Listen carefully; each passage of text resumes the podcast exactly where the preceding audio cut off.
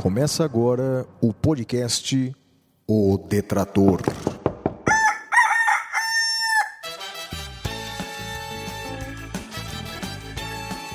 Comigo, o Detrator 45, Flávio Martins.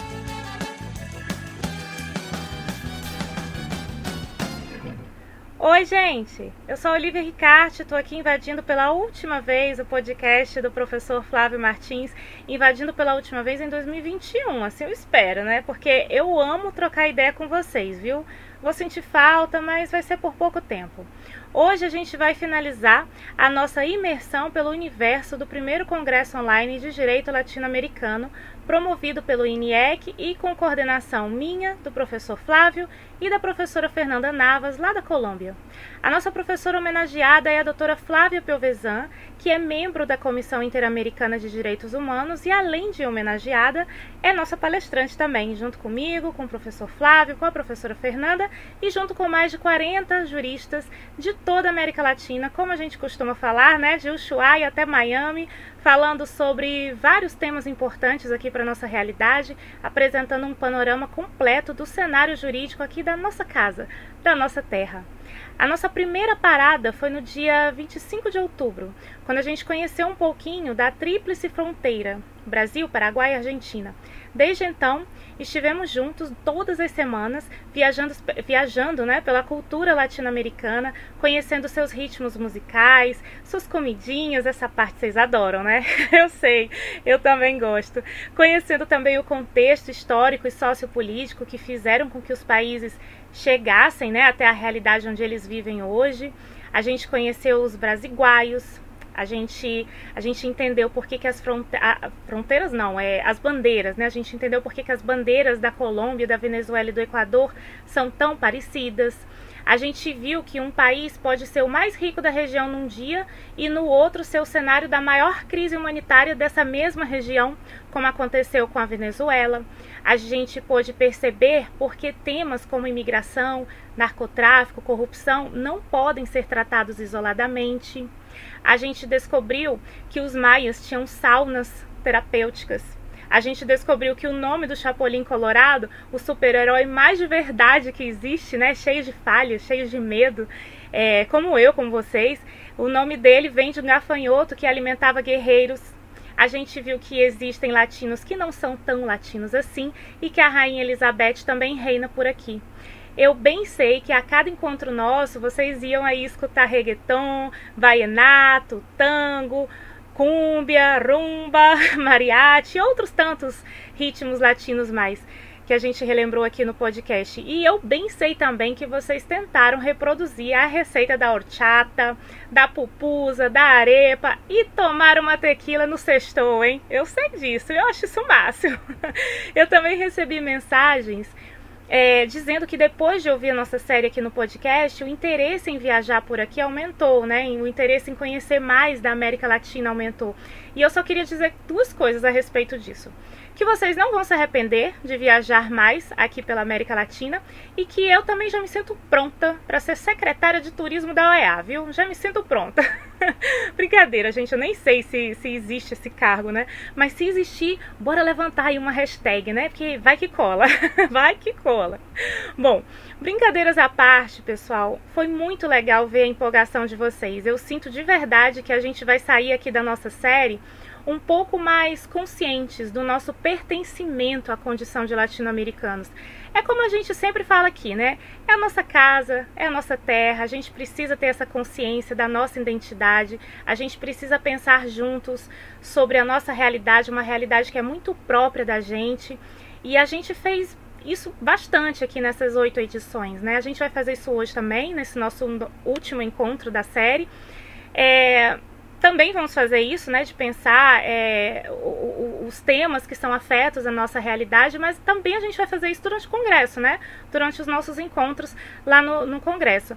Por falar em congresso, vocês já se inscreveram? Quem já se inscreveu, poxa vida, olha, muito obrigada, de verdade, pelo voto de confiança. Esse congresso ele foi construído com muito carinho para vocês. Aí vocês podem continuar chamando seus amigos, né? Compartilhe no grupo, nos seus grupos, no, nas suas redes sociais. Bora convocar mais e mais latinos aqui para o nosso time.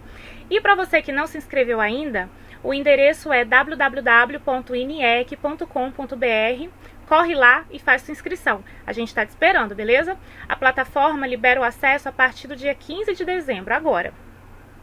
Então, gente, hoje, no nosso último episódio da nossa série latina aqui no podcast O Detrator, vamos conhecer um dos lugares mais cobrados por vocês. Aquela frase, aquela frase, vai para Cuba. essa, essa frase ela se transformou em Olivia, quando é que a gente vai para Cuba no podcast? é bem isso. Pois bem, subimos no mapa e chegamos na América do Norte, galera, especialmente no Caribe, que foi inclusive tema da edição passada. Vocês lembram que a gente comentou que o Caribe era formado pelo Mar do Caribe, pelas ilhas e pelos estados insulares? Vocês lembram? Então, Cuba é uma ilha uma ilha que fica no Mar do Caribe e também é um estado insular. O estado insular é aquele que é independente, que é formado por uma ilha ou por um conjunto de ilhas, e Cuba é exatamente assim. Cuba, assim como a ilha de Hispaniola, que é onde ficam hoje República Dominicana e Haiti, eles dividem essa ilha de Hispaniola, é, Cuba também tinha como, como povos originários os taínos que, como todos os nossos povos originários, não conseguiram resistir à empreitada da colonização.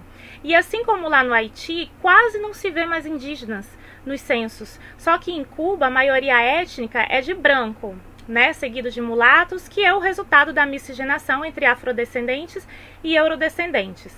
Cuba fica bem pertinho de outra ilha, que foi a primeira parada do Cristóvão Colombo quando ele chegou aqui no Novo Mundo, né, na América. A gente está falando de Bahamas, que fica bem pertinho mesmo, viu, pessoal? É menos de 400 quilômetros, mais precisamente 392 quilômetros a distância entre uma ilha e outra. Só que Bahamas, é, só que em Bahamas, né, a maioria esmagadora da população é composta de afrodescendentes. Por que, que a gente está mencionando isso? Para explicar a logística da colonização para vocês, para entender por que, que Cuba chegou onde chegou hoje. E essa história começa muito antes de 1959. Em 1492, quando a turma do Colombo atracou em Bahamas, lá estavam os taínos também. Os taínos, eles tinham várias tribos, mas a raiz étnica era a mesma, tá, gente? Então, lá nas Bahamas viviam, por exemplo, os taínos lucaianos, que foram todos transportados como escravos para outras regiões que pareciam mais promissoras na época, né, para exploração. E aí eles foram escravizados e quase que totalmente exterminados. Eles foram substituídos depois pelos escravos vindos principalmente da África, e isso explica por que Haiti, República Dominicana e Bahamas tem mais afrodescendentes do que indígenas, ao contrário de outros países da região. Teriam tido também o mesmo destino em outros pontos de vista, né, além do perfil étnico, mas acontece que Bahamas, ao contrário da República Dominicana, ao contrário do Haiti, ao contrário de Cuba, não se emancipou completamente. E desde 1782, quando a Espanha concedeu a posse da ilha para a Grã-Bretanha, até hoje eles integram o sistema da Commonwealth, ou seja, a Rainha Elizabeth é a chefe de Estado deles. Assim, desse jeito, Bahamas se manteve bem estruturada, bem amparada pela, entre aspas, né, ainda colônia britânica, é, metrópole britânica, né? E é hoje um dos países mais ricos das Américas, além de lindo, né? Eu nunca fui nas Bahamas, mas eu já vi fotos e lá é bem lindo mesmo. Bom, Bahamas fica bem pertinho de Miami também, bem pertinho, cerca de 150 quilômetros. E, e, por isso é muitas vezes usada como corredor migratório das pessoas que se aventuram no mar para chegar até os Estados Unidos. E olha, coragem, viu, gente? você se jogar em mar, em mar aberto para tentar entrar em outro país, olha, só muito desespero mesmo, viu? Faz uma pessoa é, ter essa coragem. Desespero, medo, fome ou tudo isso junto, né? Então, ao contrário de Bahamas, Cuba não teve a mesma sorte e não conseguiu fazer a transição de colônia totalmente dominada para independência plena. E hoje a gente vai conhecer um pouquinho da história deles e entender por que, que não deu certo. Bom, vamos lá. A história de Cuba, na verdade, ela é bem parecida com a de todos os países latino-americanos. A diferença, gente, é que nós, e nisso a gente inclui o Brasil, a gente teve uma melhor sorte na questão da resistência em várias ocasiões, em vários momentos históricos. E também o fato de ser uma ilha não ajuda muito. Primeiro que os nossos indígenas sofreram e ainda sofrem muito, fato, é, mas eles, eles sofreram, né? Mas eles não foram completamente dizimados, porque precisavam deles como mão de obra. E o território ocupado era muito grande, muito rico. Em Cuba não tiveram tanto interesse assim, pela dificuldade do transporte, pela limitação de riquezas, né? Basicamente, é, por lá, a exploração era o tabaco e o açúcar. Como a ilha era, era bem próxima né, do, dos Estados Unidos. E o sistema Commonwealth já estava dominando uma parte considerável do Caribe e estava trazendo muito lucro para a Grã-Bretanha, né, a exemplo de Bahamas, os norte-americanos entenderam diferente da colônia da, da, da metrópole espanhola. Então, para eles, eles achavam diferente. Eles achavam que deveriam investir mais em Cuba e seguir o exemplo da Commonwealth que estava dando super certo. O que, que eles fizeram a partir daí? Eles começaram a investir, investiram muito por lá. Em 1823, com a solidificação da doutrina Monroe, que é uma, foi uma ação, né, uma ação de impedir mais dominação das Américas pelos europeus, né, o tema dessa doutrina Monroe era até é, a América para os americanos, então tinha toda essa ideologia é, revestindo aí a, a doutrina Monroe. A partir dessa, dessa solidificação dessa, dessa doutrina Monroe, os Estados Unidos começaram uma verdadeira força-tarefa para tomar Cuba do, do domínio espanhol. E aí eles investiram muito dinheiro lá, viu, pessoal? Investiram em indústrias, na agricultura, no setor de turismo. A ideia era fazer Cuba é, fazer de Cuba a Bahama deles, entenderam? Por isso que a gente falou de Bahamas antes, para vocês terem esse panorama. Eles até tentaram comprar a ilha, mas aí a Espanha rejeitou a, a proposta. Quando a independência de Cuba veio, inclusive quase que ao mesmo tempo de todo mundo aqui na América Latina, né? Como a gente, a gente já percebeu isso, né, galera? Tudo a gente vive meio que junto por aqui, né? Então, quando Cuba se tornou uma república, é, o domínio dos Estados Unidos aumentou mais ainda. Até porque a partir dali eles estariam né, livres para colher os frutos dos investimentos e não precisariam mais lidar com a metrópole, né? Na década de 1920, os Estados Unidos já eram donos de 70% da produção de ilha, de, de açúcar da ilha. 70% da produção é, pertencia aos Estados Unidos. 95% dos bens de capital pertenciam aos Estados Unidos. Então, os Estados Unidos já dominava bastante ali Cuba. É, e aí, logo depois, com a crise de 1929, Aconteceu com Cuba mais ou menos o que aconteceu com o petróleo da Venezuela. Vocês lembram? A gente falou aqui no podcast que a Venezuela dependia muito de uma única commodity, que era o petróleo. Só que no caso da Venezuela, a commodity era da Venezuela, né? E o açúcar de Cuba não era mais de Cuba, era dos Estados Unidos, como a gente já aprendeu aqui. Então a crise ela foi sentida com o peso dobrado. Vocês entendem? Então, aí começaram é, era, era meio que óbvio que isso ia acontecer, começaram as primeiras revoltas populares. E, ao mesmo tempo, do outro lado do mundo, o comunismo já estava super na moda. Era uma tendência política muito forte. A revolução do proletariado, o acesso aos bens de consumo pelo trabalhador, é, acesso aos bens que ele mesmo produzia, né? É, a distribuição de renda, a reforma agrária, essas ideias nessa época ela, elas eram muito sedutoras e naquele momento pareciam muito fáceis de serem postas em prática. Só que essas revoltas elas eram sufocadas e aí Cuba só, só veio a ter levantes né, populares relevantes anos depois, já lá pelos anos de 1950, depois do fim da Segunda Guerra Mundial época em que a União Soviética era um exemplo de revolução e tinha ajudado a derrotar Hitler, né? Enfim, eles estavam ali no auge do prestígio deles. Isso influenciou muitos movimentos populares no mundo inteiro que queriam seguir o sucesso dos bolcheviques, né? Tirar os imperialistas do poder, enfim. Essa teoria a gente já conhece, né? Na prática, as revoluções latino-americanas tiveram como foco a guerrilha no campo, porque era justamente no campo que estava a base da economia. Então a revolução teria que vir dali mesmo. Na década de 1950, Cuba tinha como presidente o ditador Fulgêncio Batista. Ele era acusado de promover várias violações de direitos humanos, de vender mais ainda a ilha para os Estados Unidos, enfim.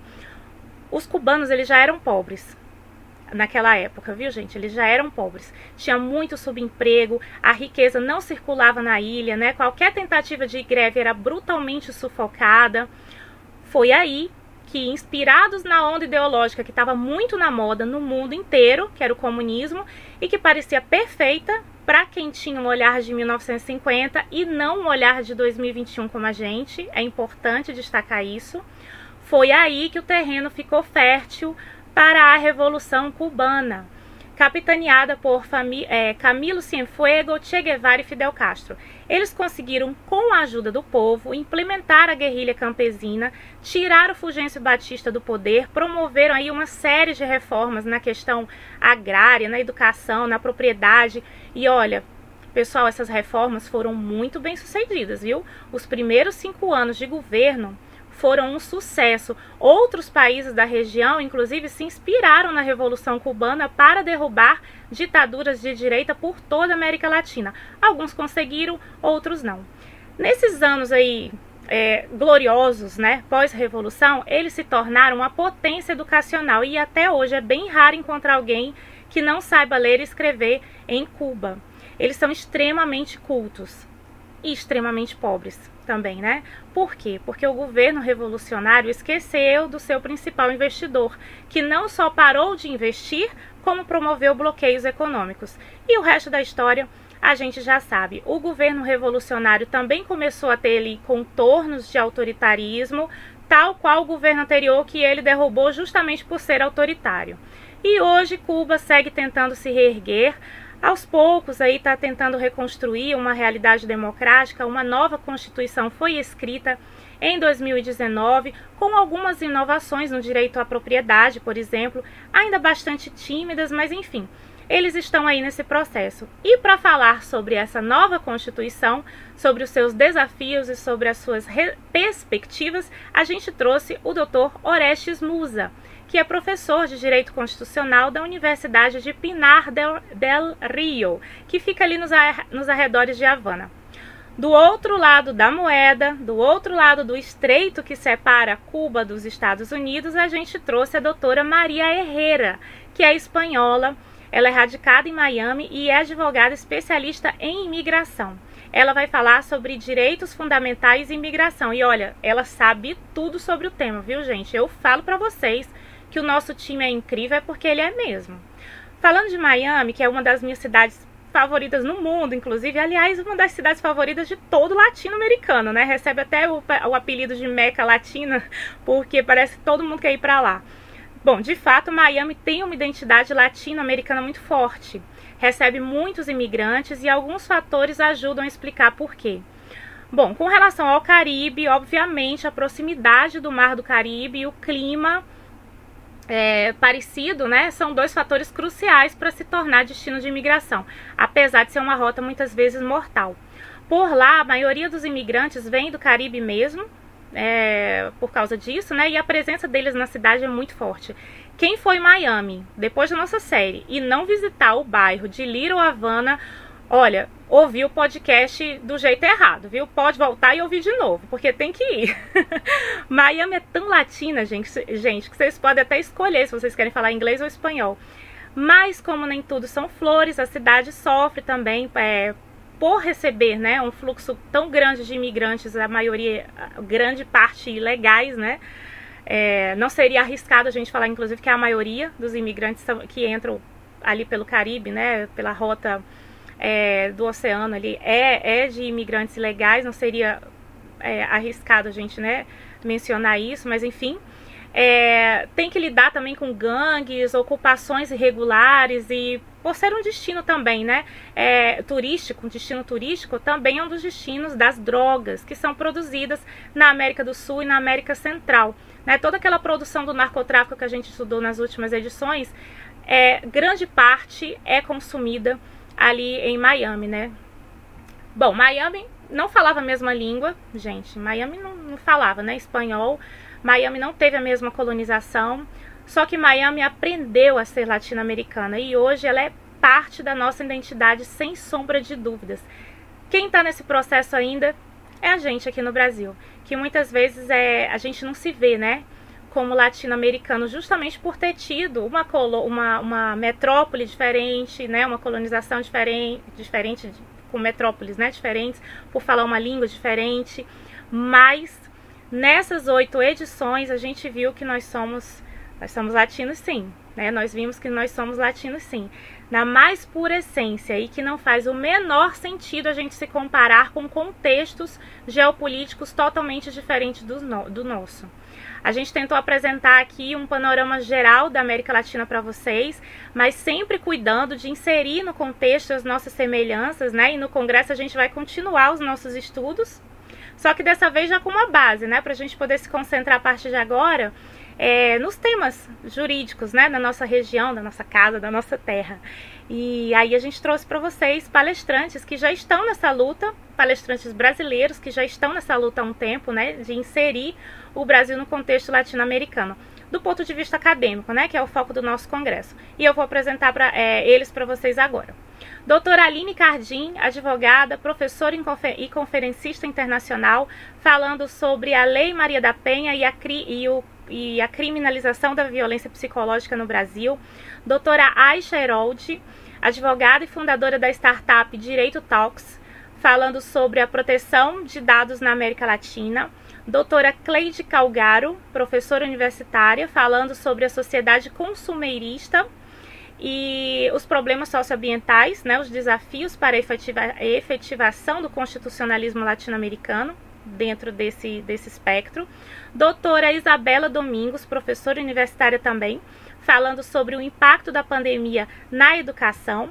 Doutor Eric Mendes, advogado e membro consultor da Comissão de Estudos Constitucionais do Conselho Federal da OAB, falando sobre a proteção étnica dos povos indígenas, processos de imigração e suas respectivas consequências, e o Dr. Fabrício Bonvecchio, advogado e presidente do Instituto Ibero-Americano de Compliance e também da Academia Internacional de Letras Jurídicas, falando sobre compliance e proteção de dados sob a perspectiva brasileira.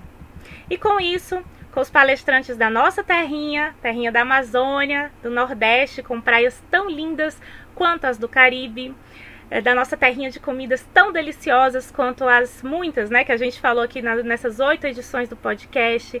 Nossa terrinha do samba, da caipirinha, do futebol, de uma alegria, de uma resiliência que só um latino-americano raiz possui. É assim que a gente fecha a nossa série aqui no Detrator. Eu espero que vocês estejam saindo aqui da nossa série pelo menos um pouquinho mais ambientados com o contexto geopolítico da região e que esses nossos encontros é, sirvam de base para o que vocês vão encontrar no Congresso. Né, o que a gente falou aqui é o básico, agora os nossos palestrantes esperam vocês para conversar sobre temas mais complexos, mais específicos, para vocês saírem do congresso é, jurista latino, juristas latino-americanos prontos para continuar a nossa luta é, rumo né, a uma construção de uma identidade latino-americana. Lembrando sempre, né, pessoal, terminando do jeito que a gente começou. A América Latina é a nossa casa, é a nossa terra. Muito obrigada pela companhia de vocês, muito obrigada, professor Flávio, pelo espaço. E a gente se vê em breve. Vocês não vão se livrar assim de mim tão fácil, não, viu? Não vai mesmo, não. Antes de me despedir, eu quero que eu, eu quero desejar para vocês, né? Eu espero que vocês tenham um bom Natal. Olha, se cuidem muito, cuidem de quem vocês amam. A pandemia não acabou ainda, mas se Deus permitir, não vai durar muito mais. Logo, logo a gente se esbarra pessoalmente por aí. É, por enquanto a gente se vê no congresso, né? Que vai começar daqui a pouquinho, nas redes sociais, na Rádio Justiça. Eu tô ao vivo lá toda sexta-feira às nove da manhã. E ano que vem a gente está de volta, se vocês quiserem e se o professor Flávio deixar. Gente, pede para ele, pede para ele, fica a dica, ajuda aí, time é time, pede para voltar. É isso, galera. Que vocês tenham um ano de 2022 delicioso, sabe como? Deixa eu pensar. Bom, delicioso como uma feijoada carioca? Delicioso como uma moqueca capixaba? Como uma rapadura cearense? Como uma maniçoba paraense? Como um tacacá do Amazonas? Como um churrasco gaúcho, que tal? Como um pequi goiano? Como um pastel paulista? Como queijinho de Minas? Será? Bom demais! Eita, Brasilzão bom de comida, hein? Completa aí a lista, gente. Me marca para eu repostar.